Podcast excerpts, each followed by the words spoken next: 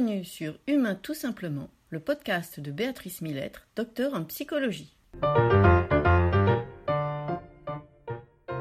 Aujourd'hui dans Humain tout simplement, les lycéens, choix d'orientation, avenir et retraite.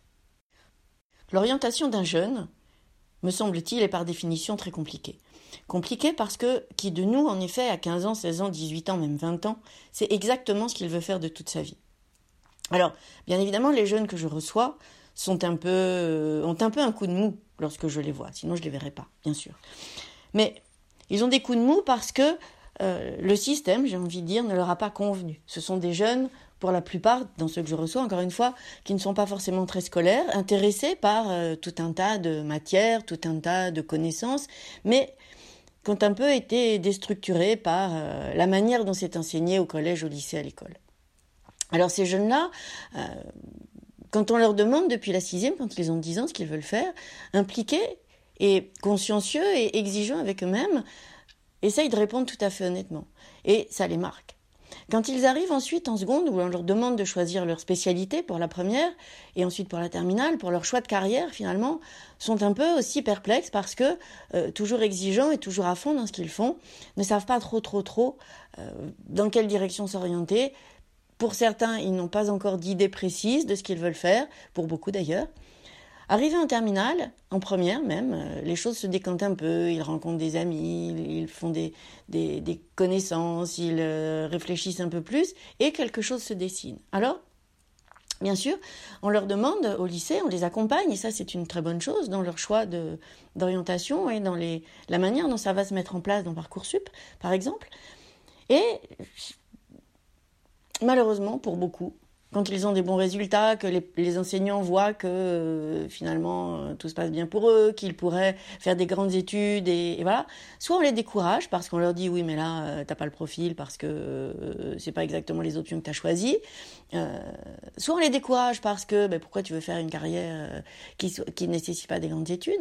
Et donc ces jeunes, je prends un exemple très très concret, une jeune fille que je recevais qui sait qu'elle veut être toiletteuse depuis toujours, toiletteuse d'animaux, mais qui a des capacités, lui dit mais tu vas pas faire ça, c'est ridicule, c'est pas des études, tu peux pas faire ça, choisis autre chose, euh, va donc euh, essayer de faire vétérinaire ou quelque chose comme ça. Alors, il y a la pression du, du système au sens large, la pression des enseignants, la pression de Parcoursup, la pression des parents, la pression des relations, la pression de la famille, la pression des copains, une pression, une influence sociale qui est là à tous les instants et qui va les conditionner S'ils n'ont pas un entourage euh, familial, j'ai envie de dire euh, chaleureux, épanouissant, bienveillant, ouvert, va les conditionner à quand même faire des études qui ne leur correspondent pas.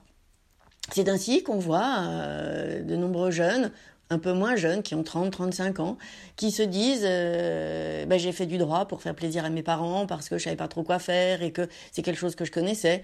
Arrivé à 35 ans, une jeune femme m'expliquait ça. Euh, je me suis rendu compte que c'était vraiment pas ce que je voulais faire. J'ai jamais voulu faire du droit, je voulais être vétérinaire.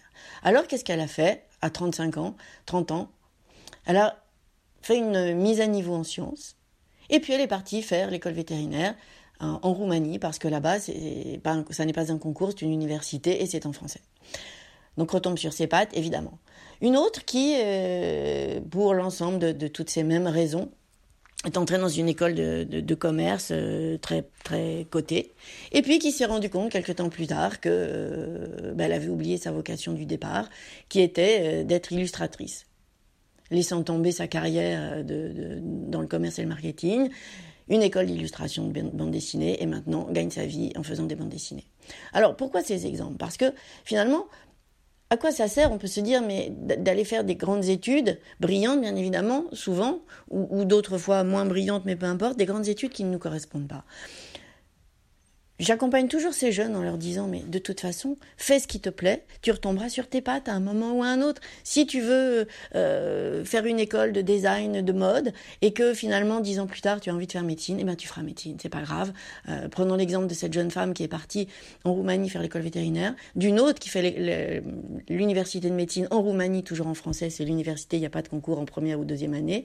Euh, donc on peut retomber sur nos pattes. Aujourd'hui j'ai envie de dire les orientations sont sont infinies, sont infinies de par la mondialisation, de par l'Europe, de par euh, les possibilités qu'on a euh, par Internet, qui donnent des formations diplômantes, qui donnent des contenus de, de, tous ces diplômes universitaires qui sont des formations complémentaires et qui permettent à un moment donné de retomber encore une fois sur nos pattes et de trouver finalement notre propre voie, voire de la faire euh, évoluer. Alors tous ces jeunes que je reçois également, je leur dis qu'ils n'auront pas une carrière, mais dix carrières, et que donc ils peuvent s'emmancher dans une direction aujourd'hui, à 15 ans, à 17 ans, à 20 ans, sans préjuger de ce que sera leur avenir, en sachant bien évidemment que le monde de demain n'étant pas celui d'aujourd'hui, encore une fois ils retomberont sur leurs pattes en, explorant une autre voie, en devenant pâtissier 30 euh, ans plus tard, ou, ou que sais-je encore. Donc ça, c'est fondamental, je pense, de leur dire que tout est possible, que ils auront dit vie, que rien n'est définitif, que le choix qu'ils font aujourd'hui ne sera pas celui de demain. Et puis, moi, quelque chose qui me déstabilise beaucoup, je reçois une jeune fille qui, elle, veut être euh, costumière de théâtre. Très bien. Et qui vient me voir en disant, mais de toute façon, ça ne peut pas être un métier. Et à ma question, pourquoi ça ne peut donc pas être un métier? Parce que c'est amusant, ça m'amuse, ça n'est pas un effort et je n'ai pas l'impression de travailler. Alors imaginez le conditionnement que l'on met sur la tête de nos jeunes lorsque quelqu'un qui a une vocation, qui sait ce qu'elle veut faire, qui peut en vivre, elle s'est renseignée, elle a pris des contacts, on lui dit que c'est un métier où il y a toujours du travail, évidemment il faut se bouger, il faut être euh, acteur de, son, de son avenir et de, des contrats qu'elle décrochera. Mais il y a du boulot. On lui dit conditionnement social. Tu ne peux pas faire ça parce que ça n'est pas laborieux. Et dans le même temps, tous ces jeunes me disent, mais je ne comprends pas quand on nous dit de s'arrêter de travailler à, 65 ans, alors qu'on fait quelque chose qui nous plaît, on est en train de nous dire, choisis ta voie, fais quelque chose que tu feras toute ta vie et dans lequel tu vas t'épanouir. Pourquoi on s'arrête comme ça d'un coup? Alors je pense que, euh, évidemment, c'est une réflexion parmi tant d'autres qu'il faudrait mener. Si effectivement nos jeunes acceptaient ou on leur expliquait qu'ils pouvaient faire un métier rigolo, un métier dans lequel ils n'ont pas le sentiment de travailler, un métier qui les épanouit et, pour lequel euh, c'est une passion plus qu'un métier, à ce moment-là, probablement, on aurait peut-être moins de difficultés plus tard. Un peu à la manière des Japonais, pour qui le mot travail n'existe pas, mais se traduirait en français par l'activité que je pratique.